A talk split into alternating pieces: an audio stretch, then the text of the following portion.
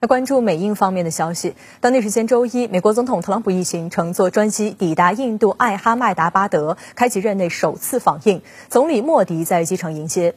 当天，特朗普抵达世界最大的板球场莫特拉板球体育场，出席莫迪为其准备的“你好，特朗普”集会活动。特朗普在集会上宣布，印度将很快购买超过三十亿美元的美国军事装备，包括六架阿帕奇和二十四架反潜直升机。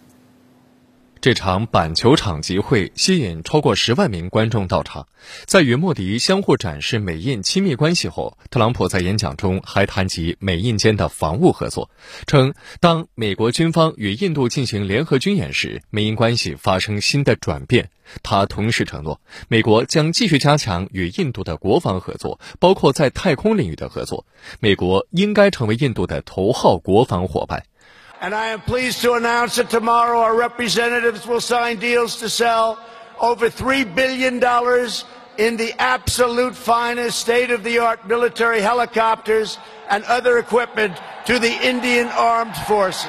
Together we will defend our sovereignty, security, and protect a free and open Indo-Pacific region. 而至于美印的贸易问题，特朗普称两国将寻求达成出色的贸易协议，但目前仍处在早期阶段。他还表示，这是一场艰难的谈判，因为莫迪是一个难缠的谈判对手。外界注意到，这场“你好，特朗普”集会演讲其实是比照去年九月莫迪访美时，特朗普在美国休斯敦 NRG 体育馆为其举行的“你好，莫迪”集会的形式和规模举办的。相比“你好，莫迪”集会五万人的规格，这个号称世界最大的板球场的莫特拉板球体育场可以容纳十一万名观众。观察指，特朗普上任后已经举行约一百场竞选集会，但规模最大的大约有两万人参加。对于莫迪的这一安排，特朗普几乎是没有抵抗力的。This is more than what 110, 120,000 people. That's three times or so the size of most of his stadium rallies in the United States. So, for someone who loves speaking in these large rallies, I really was concerned that he wouldn't uh, be able to help himself going off on his many digressions that really, frankly, are all about U.S. politics, kind of demonizing U.S. political opposition. 今日，《美国报》评论称，正着眼于选举连任的特朗普此时访印，可以向四百万印度裔美国人展示他对印美关系的重视，尽管他们传统上是民主党的支持者。而特朗普在演讲中也向手握选票的印度裔美国人积极示好。Indian Americans enrich every aspect of our national life. So, on behalf of the entire American people, thank you, and thank you all for the contributions your culture and traditions have made to my beloved country. 据悉，特朗普此次访问印度将停留三十六小时。华盛顿邮报报道称，在过去二十年里，每一位美国总统都至少去过一次印度。特朗普此次访印是尼克松总统一九六九年访印以来的最短记录。